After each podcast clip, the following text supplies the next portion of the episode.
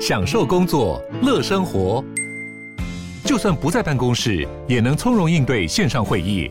HP Dragonfly 透过专业的 HP Presence 设计，内建降噪及会议快速键，搭配清晰的 Bang & Olufsen 音效，增强音讯及视讯功能。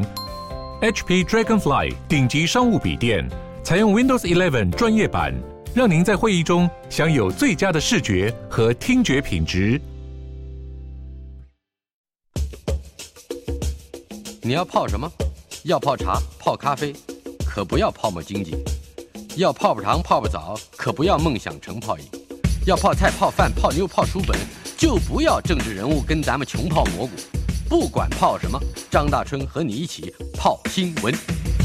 台北 FM 九八点一 News 九八九八新闻台，今天进行的单元，香港相亲。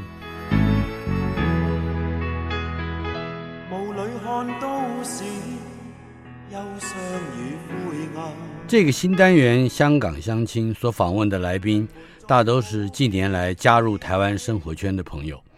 从广播媒体上听起来，最鲜明的特色就是他们的口音，那是孙中山和梁启超的口音。请慢慢聆听，会渐渐觉得熟悉和亲切，以及温暖。《香港相亲》第三集邀请到的是香港商业电台的节目主持人、监制。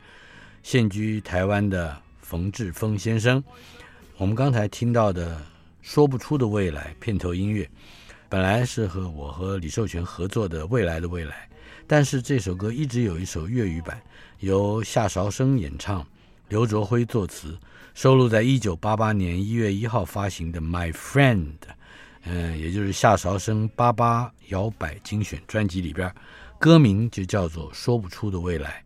依然是李寿全作曲，是我们和香港朋友们分享的旋律。呃，志峰今天来到我们的节目之中，他也是第一次上我们的节目。春哥你好，你好。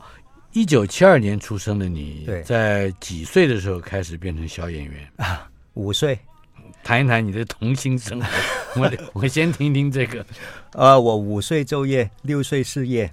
六岁失业，呃，对对对对，怎么说？很有趣，因为呃，小时候我的姐姐在这个介意电视，当时香港有三个电视台，她读这个艺员训练班。嗯哼。那呃，某一天她在读训练班的时候，听到呃电视台好像招考小演员，她跟我妈妈说：“嗯、哎，反正小弟弟每天都在这里生蹦活跳的，叫他去，那我就去了。嗯”啊哈！我还记得要我去唱一首歌。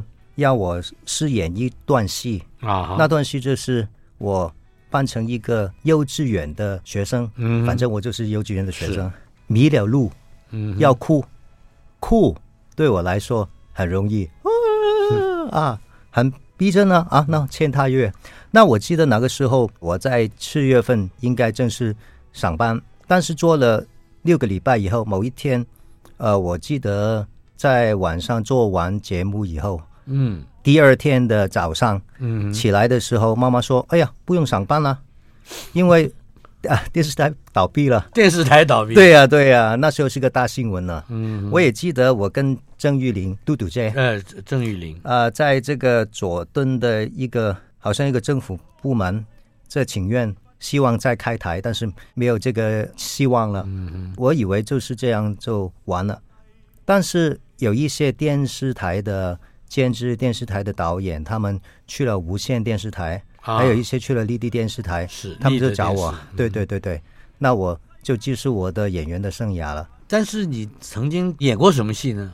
我很幸运，金庸小说的一些的有名的电视剧，好像《射雕英雄传》啊，神雕侠侣》，王日华跟刘德华的童年，哦，所以我做过。郭靖的童年跟杨过的童年，我有一次记得在《神雕侠侣》，我演这个杨过跟国政，因为国政要带我去终南山嘛。嗯，那时候是在香港一个地方叫做西贡。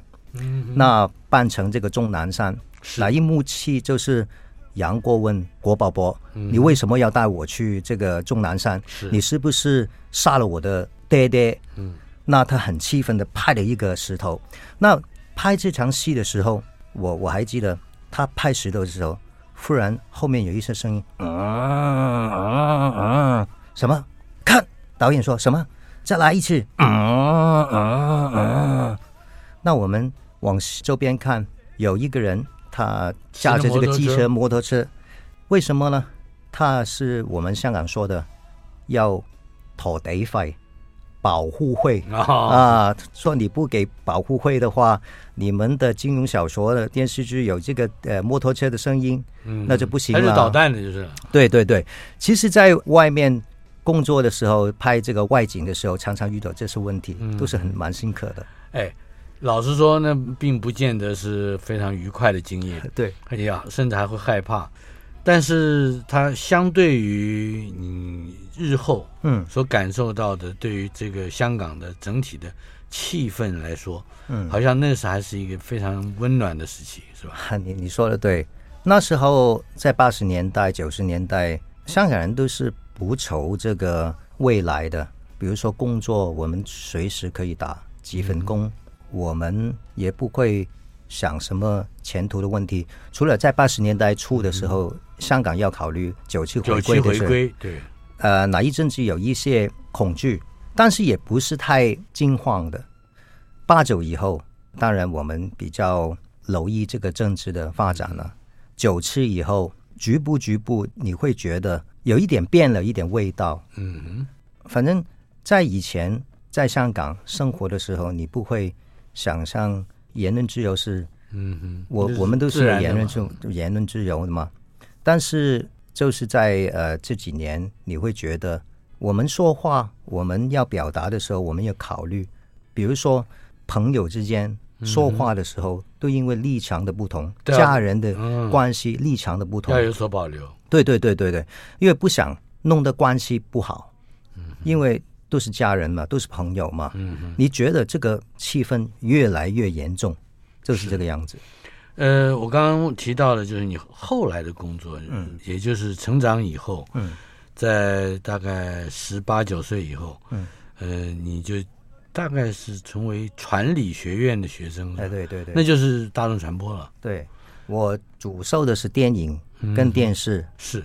那么可以大概介绍一下你开始入行之后，嗯，从事的工作，至少它跟整体的环境是要有互动，也有一些社会参与。那时候的气氛是如何？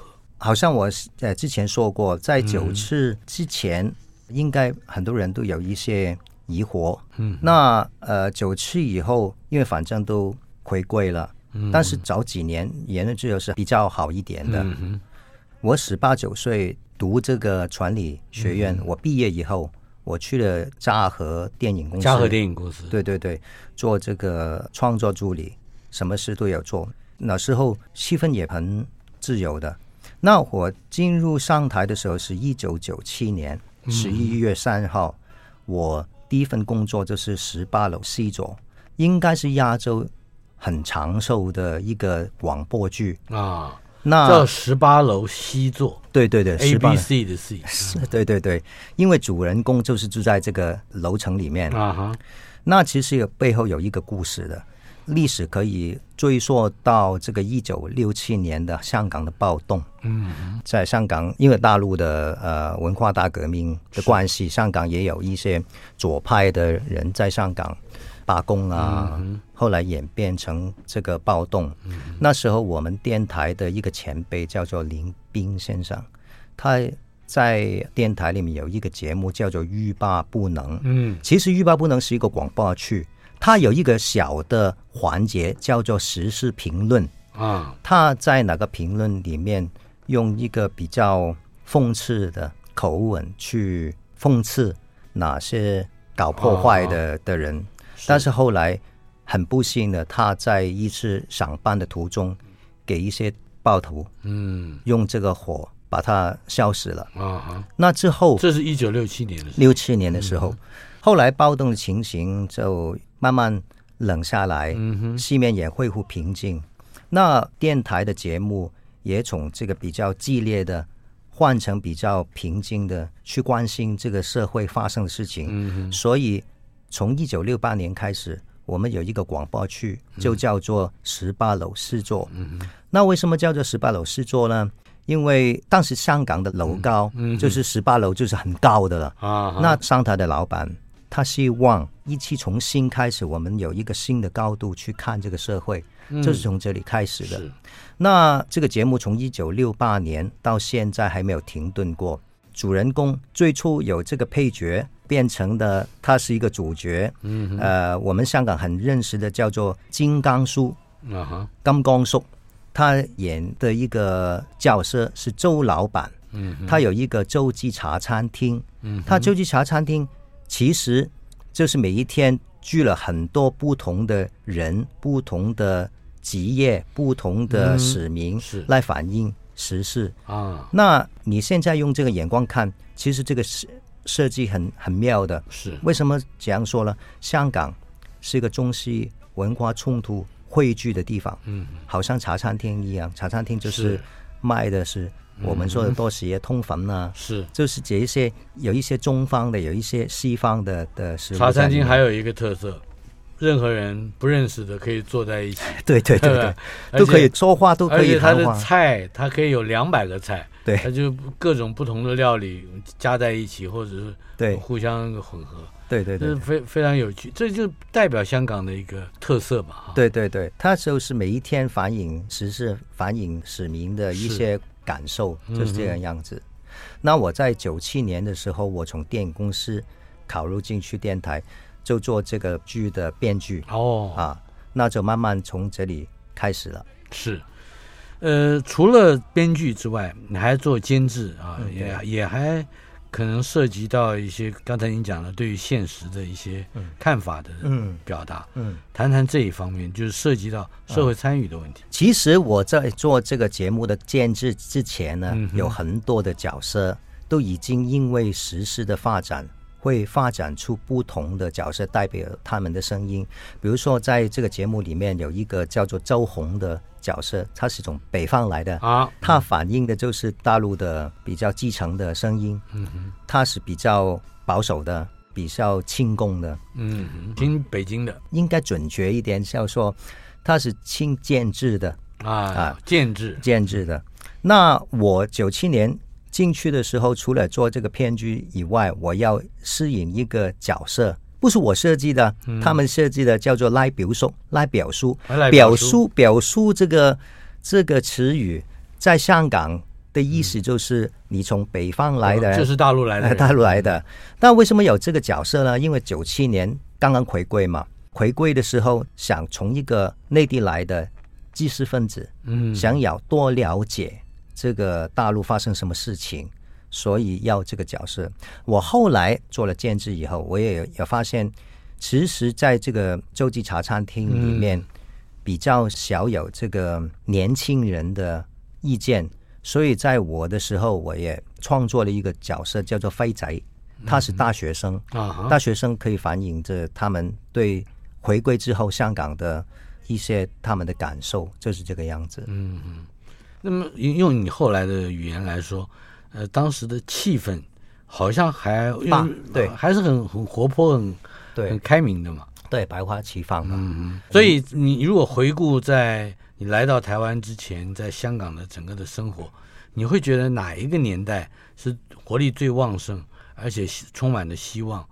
呃，而且包括市面的繁荣，呃，以及政治的好像解放啊什么的。嗯大概是哪个年代？其实八十年代，八十年代我小我小时候的时候，每一个人都很有这个精神的，很有精力的，嗯、对未来充满想象，很有希望的。嗯哼。九七以后我，我我是二十多岁吧。嗯哼。那回归哪几年，言论也很自由的。是。但是有一个问题是，九七以后，我们经过酒吧经济不太好的时候，那后来香港好像。康复了，但是它是在这个地产上，嗯，就是单一方面的发展，你会觉得楼价也高了，市民的怨声载道了。嗯，这是九八以后，应该说九八以后，我们的经济是向下的，楼价也受到打击。啊，但是在二零零三零四以后，这个楼价是飞速的向上，就是地产了。对对对对，比如说很多人会觉得。因为要负担这个地产，有很多的项目有很多的行业也受这个物价的影响，嗯、所以我觉得这个就不太好了。是，嗯，我认识你是因为导演陈德森，对，他是《投名状》的 co-director 啊，嗯，协同导演。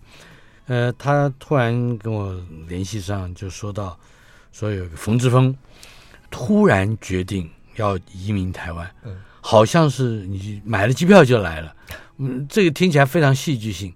呃，我我很想知道是是这回事吗？或或者说你已经深思熟虑了一段时间，呃，甚至最早你有念头要离开香港，那究竟是什么时候？呃，不是突然的，嗯、也不是突然买机票就全家 过来的，啊、很难的，嗯、很难。啊、呃，其实有想过两年了。我想台湾的朋友也知道一九年发生什么事情。二零一九，二零一九年，对对对。那时候我觉得香港的气氛就跟我说的一样，就好像变了味道。嗯。呃，在这个传媒的生态下，好像在社会的气氛下都不太好。每一个人都有一个怨气，还有这个二零二一年这个国安法生效的以后，是你会觉得做传媒的工作又受到很大的挑战。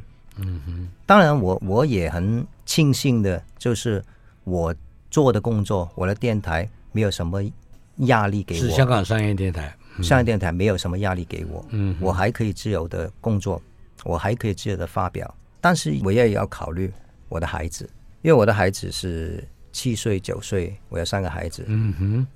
那在二零年、二一年，你会看到香港的教育会有一些改变。那你会想一想，哎呀，呃，以后在这样的环境之下，它会变成怎么样呢？那所以，我趁我还有能力，还有多一些时间能够关心他的时候，我想多一天陪他们。跟他们一起去闯。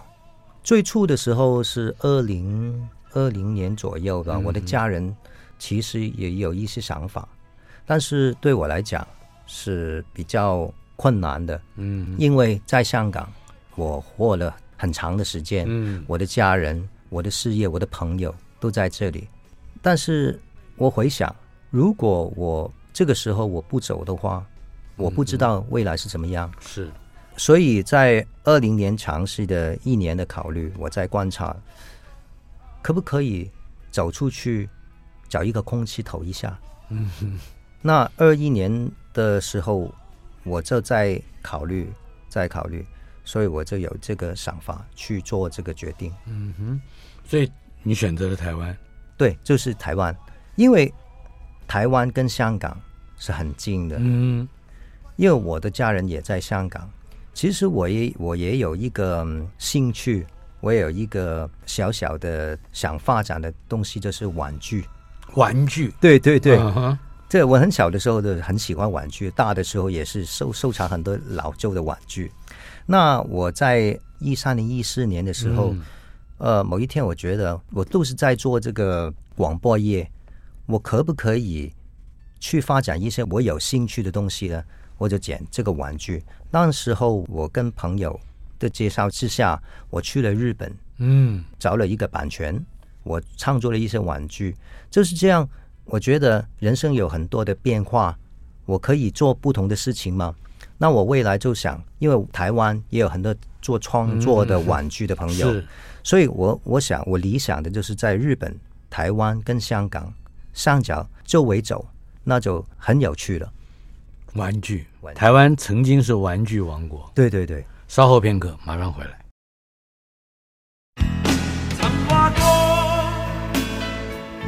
赛马不禁跳舞自由。曾话过，这里不变，我会逗留。您听到的是夏韶声的声音。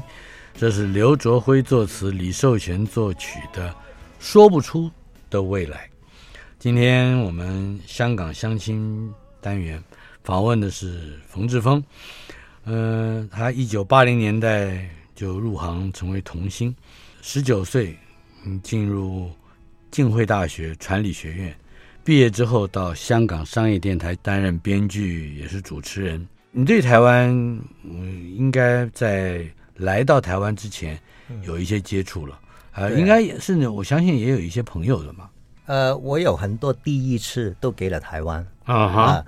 我第一次乘大飞机就是来到台湾了，因为我在读这个浸会大学的时候，刚升二年级的时候，有一个机会做这个学习交流，嗯、我跟大学的同学都飞了来台湾。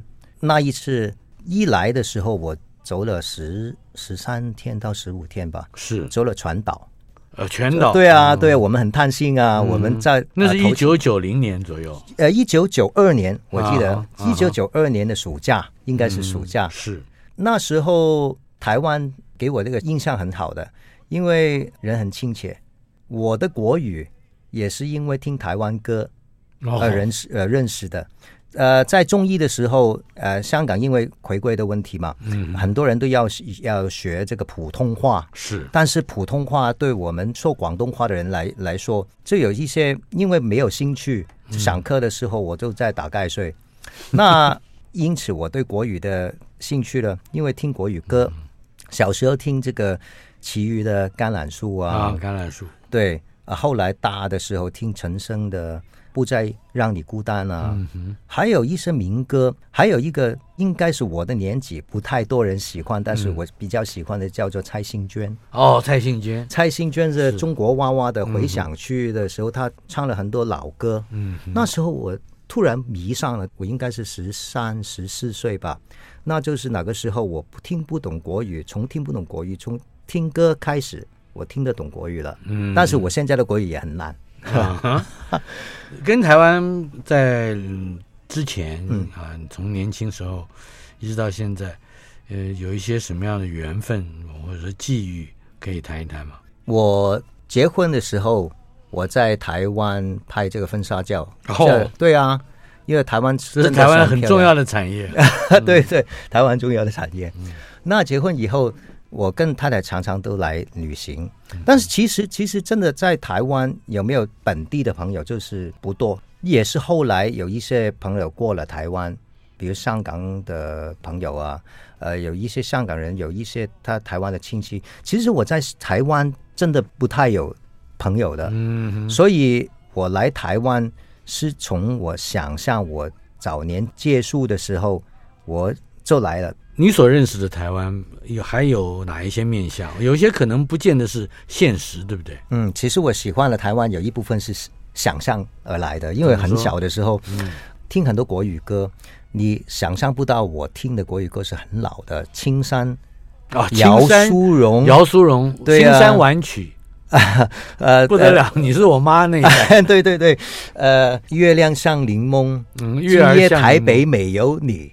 今夜台北没有你。对对，我十几岁的时候，应该我十几岁的时候，哪一些歌已已经是老歌了。嗯、所以我听的时候，我觉得台湾好像有一种，我想象有一种日本加这个中华混合的一种。嗯、你说的更要更清楚，就是日本跟昭和上海，上海对对老上海时代。但是来到的时候不是这样的啦。嗯，但是也有它很好的地方。感觉到失望吗？没有没有，我去大街小巷，比如说去书店街，嗯哼，呃，我二十年多前已经去这个，你说重庆南路吗？啊，重庆南路，去重庆南路的书店街的时候，我找到一些旧的书本、旧的东西，我觉得应该是哪个味道吧。但是我其实我没有去过老的台北啊，好，没关系，你可以买一本书叫《我的老台北》。哎，对对对，呃，可是呃，老实说，呃，带着一家子哈，包括三个孩子，嗯。移民到台湾来，这是这需要勇气的。对呀、啊，呃，而且你要面对新的生活。对呀、啊，玩具会是一个发展的方向。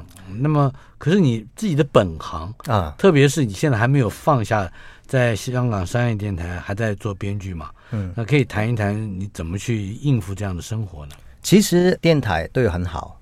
他给我有两个节目，就是一个是电影评论的节目，哦、还有这个亲子孩子啊亲子亲子的节目。嗯、那这两个节目我都可以在这个呃台湾跟我香港的同事一起录音。其实我做的工作就是电视啊、电影啊、电台啊。嗯、我来的时候，我发现现在香港人都分散在各地，很多的人都是这样，不是一定是香港人。嗯哼，因为 Internet 的关系，是我们的工作，我们的工种也有很大的变化。我想，其实，在未来，我们的工种是不会有这个地域的分别。嗯，我举一个例子，是我来台湾之前，我遇到一个最大最大的挑战，嗯，就是我十八楼 C 座的广播区。十八楼 C 座，对，十八楼 C 座的广播区，在疫情期间，我们大部分人都感染了，我们很多的同事，包括我在内，都不能够回去电台工作。嗯，但是我们的广播区每一天都要。录音，我们十一点录音，嗯，十二点半就要广播了。呃，你讲的是早上？对，早上啊哈。我们在前天晚上，我们的编剧在还写剧本。嗯哼，每一天的流程就是这样，能同时代复戏吗？但是我们的主角很多的角色，他们都患病了。嗯，那我作为监制，我也要在家里，那怎么办呢？我跟他说。我们这个广播剧从一九六八年到现在还没有停过，那我们不能停，我们在家里一定要录。那怎么录呢？啊，怎么录呢？我们就用这个电话，用很多的，比如说 Zoom 啊、WhatsApp 啊，我们就见到我们每人用一部手机或是平板电脑看剧本，那我们看着手机，看着每一个人的反应，因为广播剧有一种默契，就是。你要看到对方，嗯哼，那交流就比较好一点。是，那我们就在这个艰辛的环境中，我们每一天都录。嗯，那我在那个特别的时期，我跟广大的听众录了一段音，说因为疫情的关系，我们得分散各地，我希望大家可以包容我们的声音的技术。嗯就是不不太好，品质不见得好啊。他们的反应是很好啊。嗯哼。那我觉得现在就是这个样子。是。特别是电台，电台是古老的行业，嗯，但也是走在最前段的、最尖端的一个行业。嗯。因为我们的流动性高，今天这个互联网它很发达，可以我们乘这个便利车，让这个电台流动性更大。这个是我的想法。到现在为止，每天都要录音，是礼拜一到礼拜天吗？还是说一个礼拜？啊，因因为我做监制这个角色，其实应该要每一天都在的，坐镇在，嗯，在这个香港的，是。所以我来了台湾，我也跟公司说，我这个角色要慢慢的飞到，在角色里面说这个表述去法国学厨艺，但是一些朋友他们真的相信。我去了法国，我也相信了。我本来请你来录音，我都觉得啊，你去了法国，就是他们可爱的地方啊。嗯、那所以这个每一天的广播剧，我就唯有放弃了。嗯，我也嘱咐他们，我会常常去探他们，因为去法国我可以打电话去回去洲际茶茶餐厅茶餐厅跟他们说的嘛。像嗯十八楼西座这样的一个戏。在香港可以说是一个里程碑，一个一个 monument 的节目了。对，如果更让你可以多讲一讲，那么这个剧对你而言还具备什么样的意义？它是反映市民的一个广播剧。嗯哼，因为茶餐厅里面有不同的阶层的人物，他们对同一件事情有不同的想法。嗯哼，比如说在啊、呃，好像在呃一般的论证的节目。专家就是专家，嗯，但是没有一个小使民，比如说有有封印的，哎，什么叫封印？就是有市民打电话进去表达自己意见的节目，哦、我们我们叫 call in 啊，call in，, call in 封印的时候，市民的素质跟他们想表达，可能跟他的当时的状态不太好，嗯、我们通常都听不到他们说什么的，是，但是在广播剧里面，一个编剧可以根据。广大的民情，比如说从这个网络上跟这个报纸上，可以找到一些不同的说法，是。不同的意见，它可以变成洲际茶餐厅里面的茶客，嗯，他们可以说啊，那所以对一般小市民来说，这个节目可以反映他们，反映了他的心声，是对。对。访问的是香港乡亲第三集的来宾，香港商业电台的节目主持人，也是监制冯志峰先生。稍后片刻，马上回来。曾话过，赛马不禁跳舞自由。曾话过，这里不变，我会逗留。香港相亲单元访问的是香港商业电台节目主持人、监制。刚刚移民到台湾来的冯志峰，志峰，你好，嗯嗯，移民这件事情对我而言是一个非常重大的决定。对呀、啊，在这适应方面会有一些麻烦吗？比如说你你已经来了几个月了吧？两个月吧。两个月，嗯，呃，在生活中碰到过有不习惯的吗？尤其是孩子啊、呃，闹过一些笑话了啊？怎么说？我还记得。我在防疫旅馆的时候，我们一家人要叫外卖嘛，嗯、外带嘛。那我太太说，我在香港呢，我看到台湾有一个很想吃的东西，嗯、我看应该很好吃的，是什么来的？温体牛哦，温体牛啊，听这个名词很特别，我叫做温体牛，温温温体身体的温体牛，在在我们香港我不知道是什么意意思吗？嗯、那我们来到啊，很好吃啊，但是我也。吃不到有什么特别了。那后来我才知道，温体牛就是新鲜牛。我们香港就是每一天就是在这个市场里看到的。但是温体我不知道的意思就是这个，它跟冷冻不一样啊。对对对，它就是现宰的。啊，对对，我们叫做三鲜牛，新鲜啊，新鲜。那另外我有一个发现就是。在台湾，我常常去这个图书馆。嗯哼，那香港也一样，因为我很喜欢带这个小孩子去图书馆捡他们的书，跟他们讲故事。是，但因为我们借的书借的很多，那我常常要罚款。罚款？对对对，就是就是延迟了嘛。延迟了嘛，我们香港要给钱的，罚钱的。但是在图书馆有有一天我漏了几本书，我跟他说对不起啊，我要罚多少钱呢？我们这里不用罚的。哇，为什么？就是不用罚啊！你冻结了你的这个户口，你暂时不用借，嗯、到你还的时候你再可以借。哇，有这么好的安排，嗯、我太喜欢台湾了，因为就是这么多书。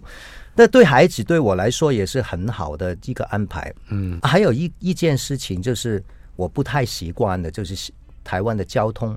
啊，因为在有一些老街，我带着小孩子，因为我们香港的。驾驶的方向跟台湾是相反的。对，其实香港的交通我们都按照一个规矩，有这个行人道路。嗯，但是在台湾有一些比较老的地方，我带小孩子出去的时候，我很怕机车，他们就在我的旁边。有一次，我太太就是她不晓得方向，给一个机车撞了他的腰部。嗯，所以对我来说。马路如虎口，就是在台湾看了体会到，体会到很多路老虎在这个台湾里。嗯、是展开一个新的生活，恐怕有很多方面的顾虑。呃，日后你要怎么样展开？比如说在台湾的事业，会从真正的玩具开始吗？要不要回到你从前某一些跟玩具，也包括跟台湾有相连接的回忆呢？其实我来了台湾的时候，我很开心，我遇到很多香港的朋友，嗯，他们都是在电影啦，在嗯文学界都遇到了，嗯，他们叫我就是你不要焦急，你先放松一点，嗯，在适应这个台湾的生活里，不要想太多的东西。我也觉得在这里，我要慢慢适应的时候，慢慢找回自己的步伐。嗯哼，呃，好像我在这个电影这个激战哦，激战，嗯，输给了一代宗师。嗯，哪一年？我当时有份编剧，里面有一句话，陈飞这个主角说，嗯、一个好的拳手，要掌握自己的节奏。嗯，我们在生活中里面，因为忧虑太多，我们常常因为忧虑，我们打乱了自己的节奏。嗯哼，我相信。我定下来的时候，其实事业上跟我生活上会有很多的变化，有很多的挑战，但是也有很多机会。所以我现在就是平常心，既来则来。嗯哼，我观察一段时间，才决定怎么走。在香港明显的或者说直接的来说，嗯、呃，你是因为政治上面的顾虑，尤其是政治所牵动的教养或教育啊，而让你做了出走的决定。但是在台湾，你不担心，也可能会有类似的没有办法认同或甚至没有办法适应的这种政治控制教育的环境吗？我也听说过，嗯哼。但是我想走出去感受一下不同的文化。当然，在台湾也有台湾的顾虑，台湾的政治的一些争拗。嗯我也知道，在台湾有不同的朋友，他们有不同的政治的方向和政治的想法。嗯、是，但是至少在这里有言论的自由。嗯哼。但是呃，香港好像慢慢的、慢慢的紧缩了、嗯。不过有的时候你会体会到一点哈，呃，虽然有着言论的自由，但是你说的话没人听的时候，这个也是一个很大的苦恼，而且体制会。帮助你的话不被听到啊、哦，这个蛮有趣的。这个天下都是一样的，天下都是一样。另外，我想现在虽然只有两个多月啊，嗯，你可以回忆一下，你最想念香港的会是什么？第一当然是家人了，嗯，家人，因为我的妈妈、我的爸爸也在香港，幸好我的哥哥、我的姐姐看着他们啊哈。有时候我也想象在。我工作的地方，因为我的同事太可爱了。嗯，我每一天我上班的时候，其实我很早的，我也很晚的回家，因为我早上有一个节目，啊、晚上十一点钟也有一个节目。哦、我有，那你要超过一个对时了。对对对对，我下午是比较有空的，嗯，但是我晚上也有要回去。我喜欢晚上的宁静，所以很难说哪一个特别的东西触动我。还有一个味道了。我很想念香港的有一个稀饭。啊，粥。粥。什么粥？就是一个鱼腩肉丸粥，鱼腩肉丸粥，嗯，很好吃的，在旺角的，新鲜的下锅的。嗯，来到台湾，我找到一个替代品，就是这个虱目鱼粥，啊，但是味道不一样，各有各好。我会去香港的时候，我第一时间一定要去走。如果让你来送一首歌给你。现在台湾的邻居，嗯，或者台湾新交的朋友，嗯，呃，或者表达你自己在这两层之间的往来，嗯，你会用一首什么样的歌呢？其实我们每一个人都在当下遇到不同的挑战，嗯嗯，遇到不同的秘境，嗯，那我很喜欢有一首歌，它本来是一首爱情的歌，叫做《The Best Is Yet to Come》。嗯，呃，At Seventeen 是香港的一个女子的组合啊，Seventeen。呃，她说的是什么？她很清新，她好像民歌一样。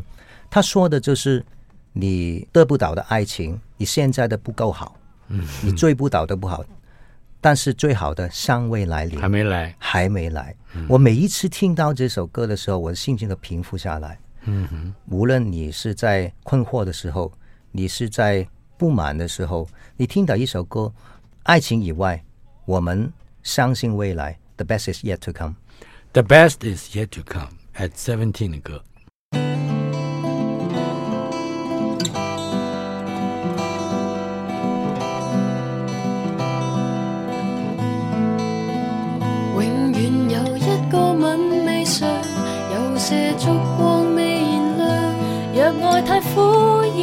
要落糖。他断线亦无恙，To hug someone，To kiss someone，The best is yet to come。若要错失永不能收，得到也不代表长久。假使快乐有尽头，痛苦也未会不朽。寂寞半点，假如不能承受，这生命注定过得不易，笑与泪亦有时候。To hug someone, to kiss someone, the best is yet to come.